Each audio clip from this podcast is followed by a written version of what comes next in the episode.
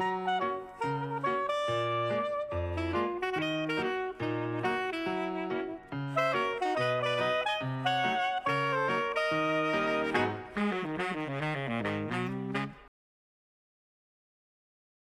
Psychobalado, un podcast pour être à la fine pointe en psychologie et en communication interpersonnelle avec les psychologues Yves Dalpé et Joanne Côté.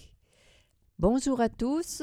Aujourd'hui, en ce vendredi 19 juillet 2019, notre sujet principal porte le titre suivant. Pour l'intelligence, l'hérédité ne compte pas autant qu'on croyait. Mais d'abord, le docteur Yves Dalpé nous présente succinctement quelques nouvelles tirées de recherches récentes en psychologie. Bonjour Yves. Oui, bonjour Joanne. Alors, la première recherche porte le titre suivant Le partage des assiettes fortifie la complicité. Mon d'où les assiettes pour les dédaigneux. ceux non, ben c'est pas. c'est pas très dans- intéressant. C'est pas le sens. Non, mais ça, Les assiettes de cuisine? Euh, tu vas voir, ça, c'est, c'est- ça m'a un peu surpris, ça, cette affaire-là.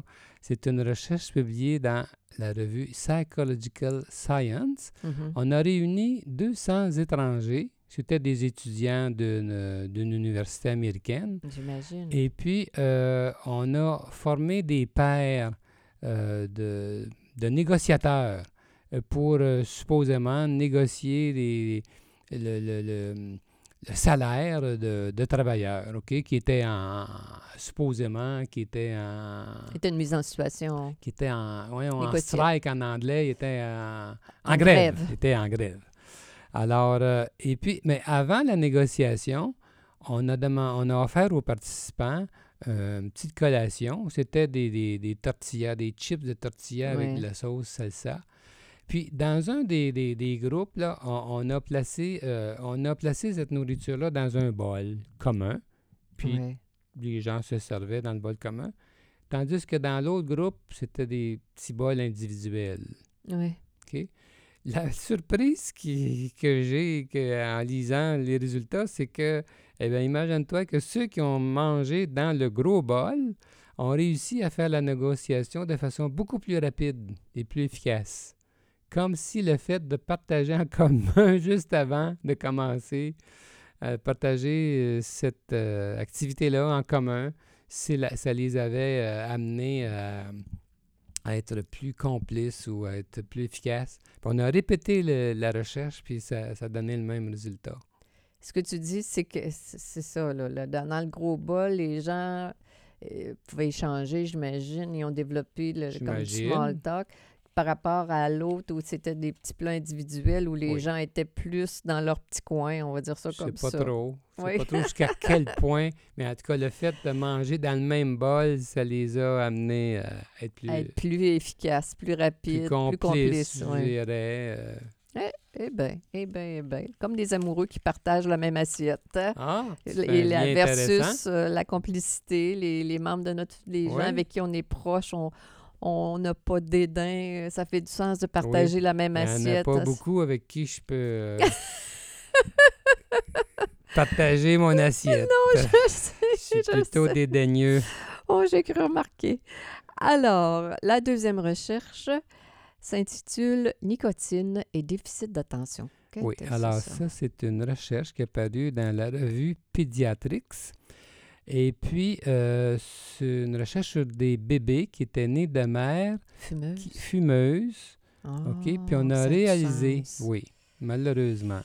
C'est une recherche qui a été faite en Finlande sur 1079 enfants nés entre 98 et 99. Et, et exactement, les enfants nés de mères qui étaient des bonnes fumeuses, eh bien, ils avaient beaucoup, il y avait deux fois plus Oh de chances de développer le fameux euh, problème de, de déficit d'attention. d'attention, euh, pas des faces. Puis on a, con- on a même vu que le résultat tenait, même en tenant compte des euh, variables comme le, le- le statut euh, socio-économique de la mère, l'âge de la mère, euh, la psychopathologie de la mère, l'âge du père, la, la psychopathologie parentale, et puis euh, le, le- le poids de l'enfant et tout ça. On a, on a voulu bien contrôler, Ouais. puis on, on a vu que c'est définitivement Clairement, cette drogue-là, la, la, nicotine, euh, était en cause. Et Colin, que c'est donc bien nocif, cette affaire-là, c'est effrayant. Bon, alors, dernière recherche, euh, le temps à la télévision et le déclin cognitif. Oh là là, c'est pas pour ceux qui écoutent beaucoup la, la TV, euh, il y a un petit message. Ah ben oui, malheureusement. C'est une recherche qui était faite sur les gens âgés. Oh, C'est pas sur... euh, la Ouais. moyenne d'âge était de 67 ans. ah, Et pas si- euh, pas si vieux que ça a apparu dans euh, Scientific Reports. Mhm. Et puis, on a vu, on a vu dans cette recherche-là, euh, qui était faite sur 3600 Britanniques, Mhm. euh, que euh, ceux qui regardaient la télévision plus de 3 heures et demie par jour, Hey, c'est beaucoup, trois heures et oui, demie? quand même, bien sûr. Alors, chez ces gens, chez ces adultes-là, euh, on a vu que leurs euh, résultats à des tests de mémoire euh, verbale euh, étaient plus bas euh, Que les qui- autres. Et puis, ils avaient un déclin cognitif euh, beaucoup plus euh, élevé au, au Mhm. cours des six années subséquentes là, de, de- Il faut faire attention, c'est parce que les gens sont passifs devant l'écran, ils forcent pas, ils sont pas en interaction avec les autres de manière objective. C'est quelque chose, cela. Là. Ça peut, on peut changer les idées avec la télé, mais là, euh, trois heures, trois heures et demie par jour, c'est euh, Ouais, c'est vraiment de... ça- c'est de la passivité de la passivité cognitive, on pourrait dire. cognitive, exactement. Ouais, là, c'est ouais. c'est une- triste. une mauvaise habitude. On sait par ailleurs, c'est pas dans cette recherche-là, mais je sais par ailleurs, pour avoir vu d'autres recherches, que il y a un lien entre Avec la dépression, avec la, dé- avec la Ben dépression. oui. Les gens qui regardent beaucoup la télé sont plus très... déprimés. très, très vrai, ça, là. C'est quand j'ai des personnes qui me consultent et je leur suggère de décrocher de la télévision, c'est- une drogue, une drogue dure qui est Passive. difficile. Oui, oui. Alors maintenant, on va passer euh, à notre sujet principal. Euh, pour l'intelligence, l'hérédité ne compte pas autant qu'on croyait. Tu parles d'une bonne nouvelle. oui. On s'est rendu compte de ça au cours, euh, depuis une vingtaine d'années, disons que par certaines recherches que- qui ont permis de défaire certains mythes euh, Oui. quant à l'hérédité. L'effet des gènes sur l'intelligence est indéniable quand même. Oui, oui, quand tu as la chance euh, de, de venir au monde de personnes euh, qui, qui ont un bon, un bon, un gros moteur, pour prendre l'expression d'un de mes clients, un gros moteur dans, dans, en termes de, de capaci- capacité, que ce soit l'intelligence verbale ou non verbale. là. Oui. Une grande variété de facteurs environnementaux influencent l'intelligence. Entre autres, la classe sociale a une grande influence sur le quotient intellectuel. Puis il y a eu une, une recherche d'envergure, le genre méta-analyse, euh, réalisée en 2005, qui a révélé que des enfants pauvres, Mhm. adoptés par des parents à l'aise financièrement, voyaient leur quotient intellectuel augmenter substantiellement 18 points. Oui, c'est beaucoup, 18 ça. points de quotient intellectuel, on le sait que c'est énorme. Donc, c'était, c'est, c'est quand même, c'est quand même, je, je me répète, c'est quand même une bonne nouvelle de savoir qu'on n'est pas confiné à, à notre hérédité. à notre hérédité. De façon générale, moi, je suis très euh, mal à l'aise avec l'importance qu'on accorde souvent à l'hérédité. Souvent, on, on parle d'hérédité quand on n'a pas la vraie réponse, euh, d'après moi. C'est une réponse qui, Une qui réponse trop passe bien facile. so- Ouais, socialement. ouais. Alors, les attitudes de parentales ont un effet considérable sur le quotient, on Euh, sait exactement. ça, sur le quotient intellectuel. Oui, Évidemment, la stimulation intellectuelle des parents, l'accès aux livres, au magazine. aux magazines, aux journaux, aux ordinateurs bien, bien contrôlés, là, pas, pas- pas Ouais. les enfants qui passent euh, trois heures et demie sur la tablette à, à tuer du monde, on va dire ça. La lecture faite aux enfants, et moi je pense le nombre d'expériences d'apprentissage procurées par les parents en dehors de la maison et même le niveau de la chaleur humaine envers les enfants sont autant de facteurs qui influencent le développement de l'intelligence. C'est Peux-tu bon, penser? c'est bon à savoir. hein? Hein?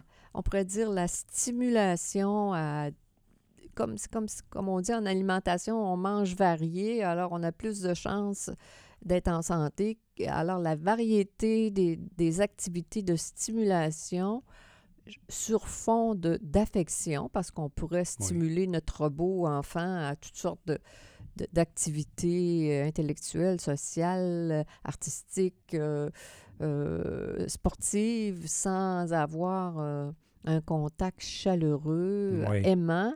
Et euh, ça, ça- ça prend ça, là. Ça Oui. nous fait plaisir de faire plaisir à notre enfant et l'enfant le sent.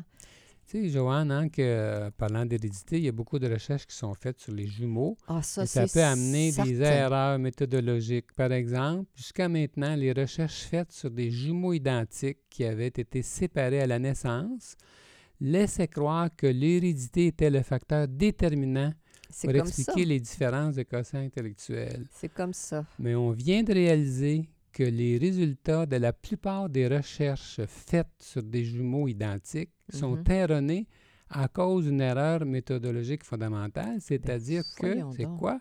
C'est que ces jumeaux sont généralement élevés dans, le même- dans la même classe sociale, même s'ils sont séparés de leurs enfants, de, de- de leurs parents Parents. biologiques.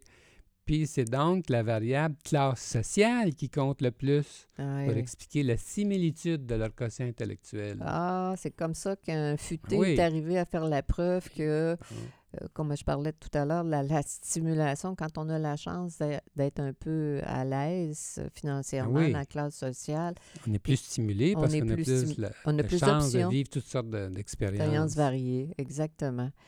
Alors, euh, la scolarité a une énorme influence aussi sur le quotient intellectuel. Par exemple, un enfant qui commence l'école un an avant les autres aura augmenté son QI de 5 points quand il atteindra la quatrième année et de 9 points une fois rendu en deuxième secondaire. Alors, notre premier ministre, M. Legault, avec ses Oui! maternelles 4 ans, là, Oui! il est peut-être en train Il est de... avant-gardiste. Il est peut-être en train de rendre le Québec plus, plus intelligent. intelligent. oui, ah non, c'est euh, c'est un très bon aparté, ce que tu viens de dire. Alors, euh, Alors, au contraire, un enfant qui manque une année scolaire, ouais, il voit son quotient intellectuel diminuer. Petits pits, c'est pas de bon Ouais. sens. hein. Une chance que l'école au Québec est, est, est obligatoire pour, tout, pour tous nos enfants. Puis, euh, on, est, on est durant les vacances scolaires actuellement, là, Oui, euh, ça au a Québec, là. Mhm. Alors, euh, ce que j'ai trouvé de intéressant, c'est d'apprendre qu'un que c'est d'apprendre que le quotient des le quotient intellectuel des enfants pauvres diminue pendant les vacances d'été alors qu'il augmente chez les enfants les plus riches. Pourquoi? Oui, Parce qu'ils ont la chance de vivre diverses expériences d'apprentissage. Pendant l'été, Ouais. les enfants qui font euh, Beaucoup de choses diverses. ben, le- le- leur intelligence augmente. Malheureusement, comme je viens de dire, pour euh, les, les, moins enfants pauvres sont. ouais. oh, c'est le contraire. C'est ça, c'est- C'est comme un muscle, hein, on va dire ça comme ça. Moins, plus tu le stimules, plus il grossit. Oui, Moins il est stimulé, plus... plus... L'intelligence, ça fonctionne comme ça. exact. Alors que quant aux personnes vieillissantes, on note euh, des différences décisives du QI attribuables, c'est-tu curieux, à l'exercice Oui, aérobique? ça, oui. le- c'est- ça maintient les, les- les- les facteurs, euh, les acquis cognitifs. Il n'y a, a- pas beaucoup de, de gens qui savent ça. que, que ce l'exercice... qui, ce qui euh, est le plus important en vieillissant pour le- l'intelligence, c'est l'exercice. ça fait curieux, bizarre, hein? Ça fait bizarre, ouais. Les gens qui font de l'exercice euh, réduisent beaucoup le risque d'avoir la maladie d'Alzheimer. C'est une bonne motivation. Puis même s'ils commencent à s'activer physiquement seulement dans la soixantaine, c'est quand Mhm. même intéressant de savoir. Là. Mhm. Et les individus qui retardent leur retraite repoussent aussi cette maladie. Oui. Toujours pour la même raison. La dans le cas, pas, stimulation. pas- à cause de l'exercice Non, non, physique, non! mais, mais, euh, justement, la simulation je veux dire, qu'on soit jeune, qu'on soit vieux, quand on fait de l'exercice de manière continue, quand on se Ah. stimule intellectuellement, on met quand même des chances de notre côté de vieillir en ayant toute notre, comment dire, tout, tout notre pouvoir, toute, toute notre puissance intellectuelle et physique. Hein? C'est comme ça Ouais. depuis qu'on est au monde et c'est possiblement comme ça jusqu'au dernier souffle. Il y a un autre aspect qu'on peut euh, mentionner, Joanne, que je trouve euh, quand même fort intéressant, c'est que euh, maintenant, on peut mesurer le quotient intellectuel global des habitants d'un pays. On peut faire ça. Puis, on constate que le quotient intellectuel des populations des pays sous-développés augmente, s'accroît à mesure que ceux-ci se développent. Alors, c'est le cas particulièrement euh, des pays des Caraïbes où il y a eu des hausses de quotient intellectuel extrêmement élevées ces Mhm. dernières années. Puis on note aussi des hausses importantes de quotient intellectuel au Brésil, en Angleterre, euh, pas- pas- pas- non, excusez-moi, Un argent. en, en Argentine, en Espagne. Et puis on dit qu'en général, chez les Américains, le quotient intellectuel augmente de 3 points tous les 10 ans. Alors, il y a une constante... euh, Ouais, les pays les plus riches, tout une- autrement il y a- dit, un avec... accroissement global en général.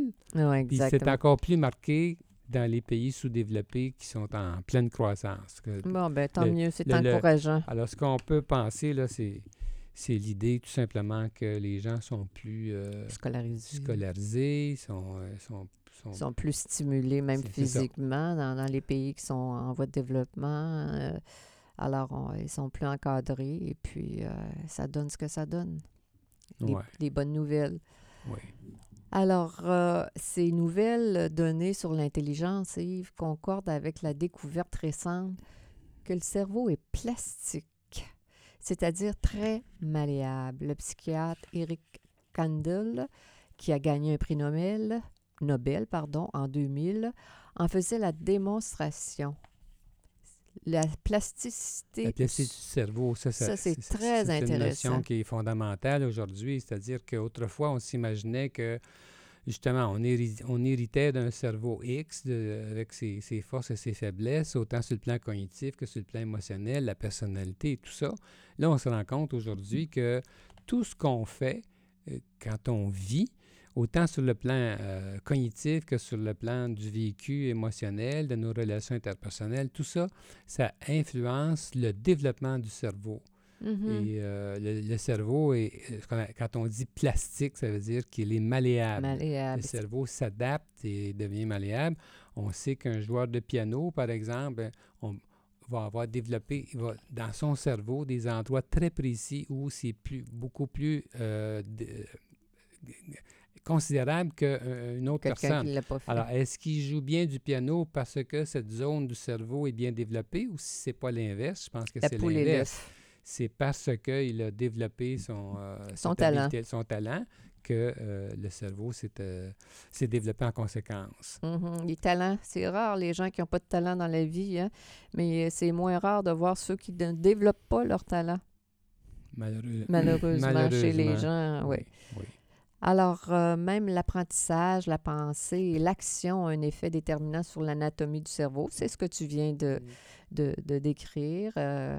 C'est vraiment une belle découverte du 20e siècle. Euh, le- notre QI peut augmenter à la suite d'expériences d'apprentissage. Et la psychothérapie de la parole peut guérir à elle seule des déraillements du cerveau observables à l'aide de scanners. Oui, bien ça, c'est dans euh, l'idée de la plasticité du cerveau.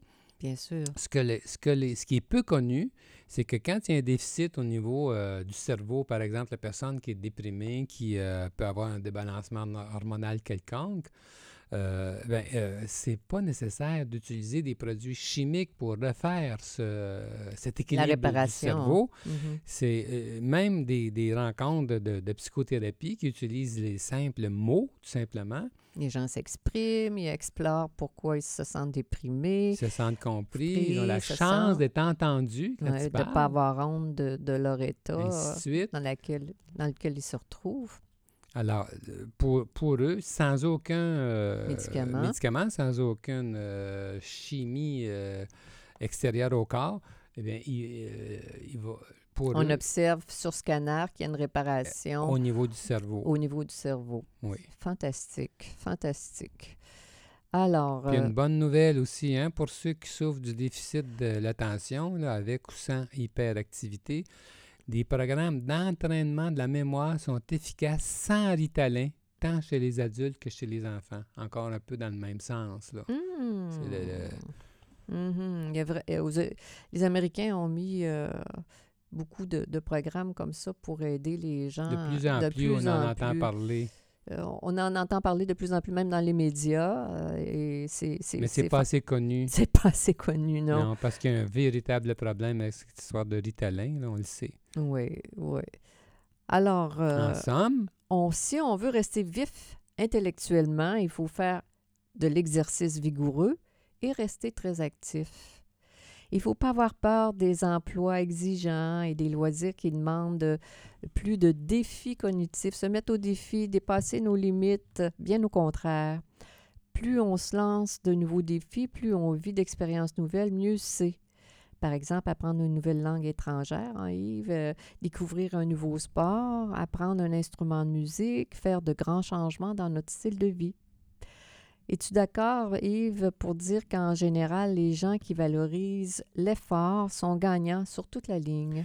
ben, euh, c'est ça, là. C'est pas une question d'hérédité, mais de, de décision personnelle. Puis euh, moi, ça me frappe.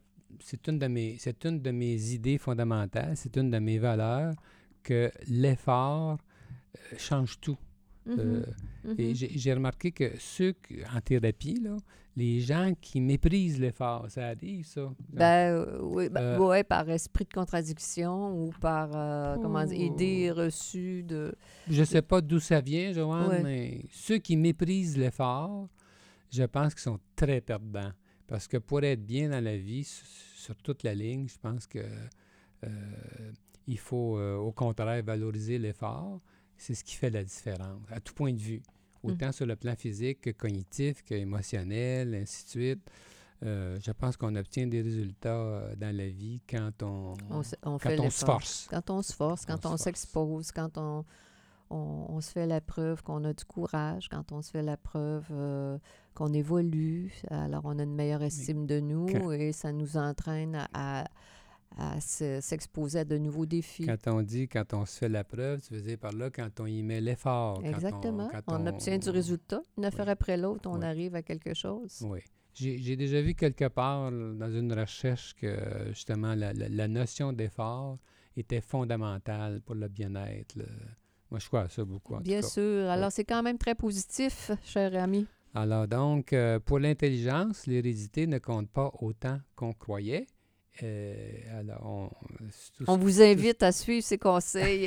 ben, euh, c'est- comme tu disais tantôt, Joanne, c'est une bonne nouvelle. ben oui, on c'est n'est sûr. pas, on n'est pas dépendant de notre de hérédité implacable. en- à, à la Mm. naissance. Euh, Au contraire, on peut être actif et euh, euh, on peut y être pour beaucoup dans notre propre développement. Et on ne se doute pas que ça peut aller jusque-là, jusque sur le plan in- intellectuel. là. On pourrait dire que c'est sous-estimé tout ça, de Oui, façon générale, socialement. Oui. Alors, c'était Psycho Balado avec les psychologues Joanne Côté et Yves Dalpé. Pour les mois de juillet et euh, août, nous euh, vous donnons rendez-vous aux deux semaines. Alors donc, euh, on se redonne, on se donne ren- rendez-vous le vendredi 2 août prochain. Nous sommes psychologues cliniciens en pratique privée à Québec. Pour plus d'informations sur qui nous sommes, n'hésitez pas à consulter notre site internet www.dalpécoté.com. Vous pourrez euh, voir euh, à ce moment-là euh, les livres que nous avons écrits et voir la description de nos services et plus d'informations sur nos podcasts. Alors donc, À bientôt, chers auditeurs.